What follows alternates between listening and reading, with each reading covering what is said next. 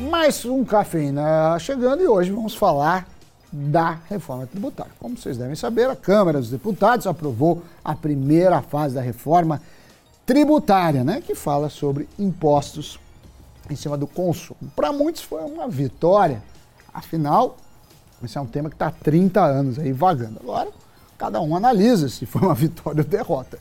Mas fato é que regras irão mudar e nosso papel aqui é explicar para vocês.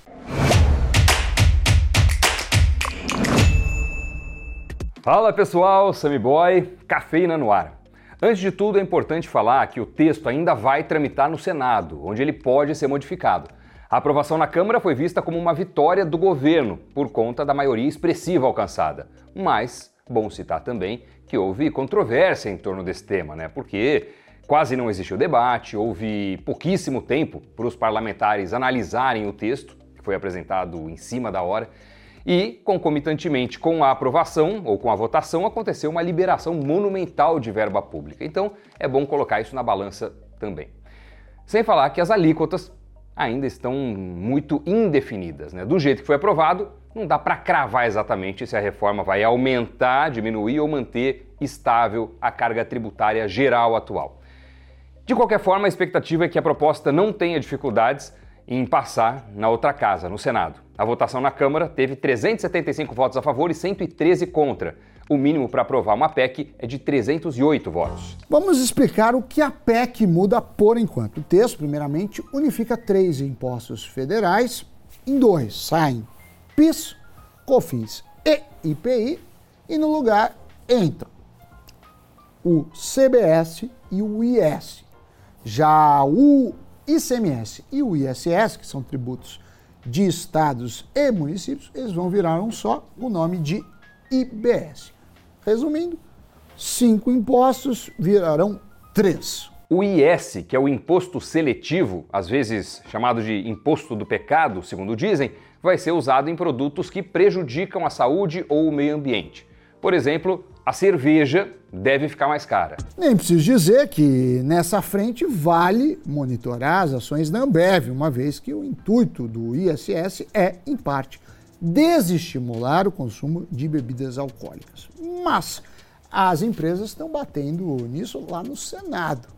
Vamos voltar para o macro. As primeiras percepções para a reforma é, na frente do consumo diria que são positivas. A XP, por exemplo, defendeu que as mudanças tendem a criar um sistema mais transparente, equilibrado e simples. Essa mudança, analisada pontualmente, pode ser positiva para as empresas.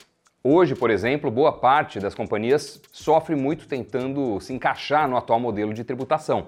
Por ele ser muito complexo, o processo de acertar as contas com o fisco também o é. Vamos supor que uma empresa média de 50 funcionários tem seis dedicados à parte contábil. E desses, três estão de olho ali nas questões tributárias. E se isso né, for, for uh, acontecer, uma empresa vai gastar menos para conseguir ficar em dia com suas obrigações.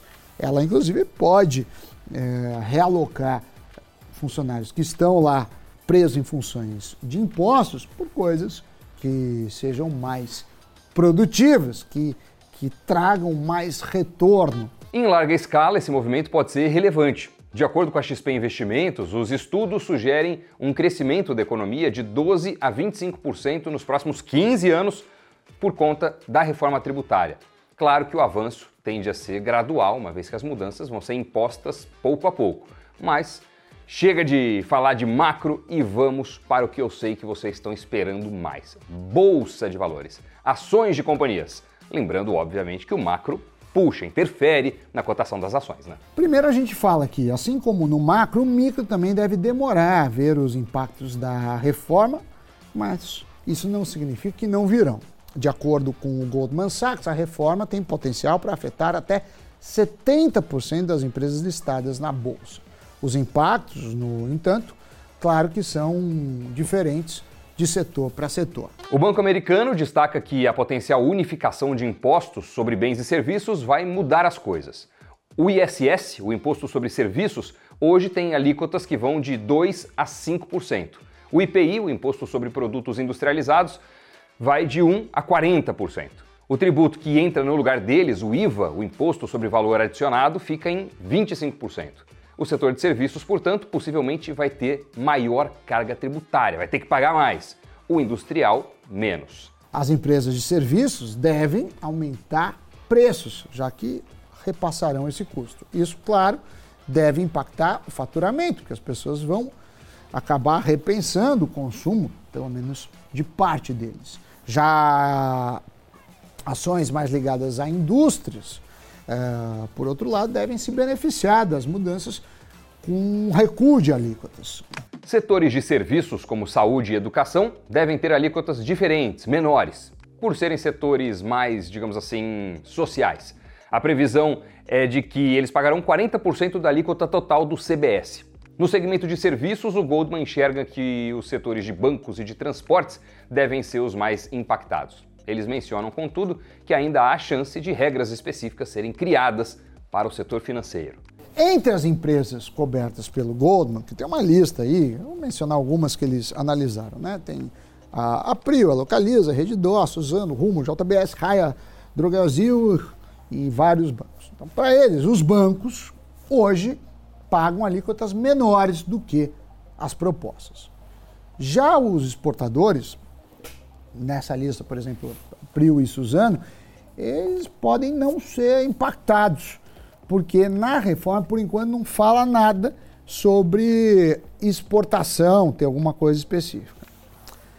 A JBS, dentro dessa lista, também é, pode se beneficiar, porque tem uma proposta de ter impostos menores para alimentos. Eles, de qualquer forma, fizeram um levantamento da exposição de cada empresa à reforma é esse que você está vendo aí na tela agora. E o próprio banco lembra que o cenário ainda está muito volátil quando o assunto é análise setorial. A XP, em relatório, também destaca muito essa questão do consumo ligado a alimentos e saúde, bem como a redução das taxas sobre frutas, legumes eh, e ovos, além da isenção em produtos da cesta básica. A aprovação para a XP é positiva para as empresas do agro e do setor de alimentos. Já o Bradesco BBI chama atenção para a construção civil, uma vez que a reforma acaba com as diferenças entre os tributos do setor de construção tradicional e construção industrial.